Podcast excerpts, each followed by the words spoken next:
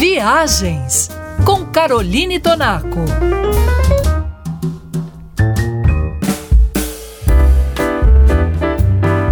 A nossa viagem por Los Cabos continua e continua ainda pelo mar de Cabo São Lucas. Porque no último programa nós fizemos um passeio de barco para ver de perto o famoso El Arco, a formação rochosa que foi declarada Patrimônio da Humanidade pela Unesco e que é um dos principais cartões postais do destino. Mas dependendo da época que você decidir visitar Los Cabos, outra atração incrível é embarcar em um veleiro ou num catamarã para ver de perto as baleias, que chegam a partir do mês de novembro para dar à luz aos seus filhotes. Depois disso, as baleias permanecem na região até meados de abril, ou seja, durante metade do ano existe a chance de ver as baleias circulando pelo Mar de Cortês.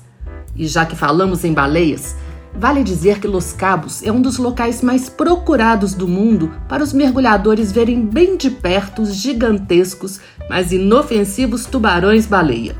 Considerado o maior peixe do mundo, um tubarão-baleia pode atingir 12 metros de comprimento, a altura de um prédio de quatro andares, e chega a pesar até 15 toneladas.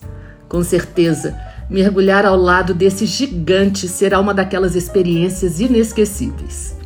Se as atividades na água são dessa magnitude, as de terra não ficam atrás em Los Cabos. E a minha sugestão é que você faça um passeio de ATV, aquele potente quadriciclo com tração 4x4. Você vai pegar trilhas que cortam cânions e desfiladeiros e vivenciará o contraste entre o deserto e o mar que cria cenários impressionantes. E o melhor, tudo isso guiando seu próprio veículo. É uma aventura. Para saber mais sobre passeios em Los Cabos, consulte o site travel3.com.br. Até a próxima!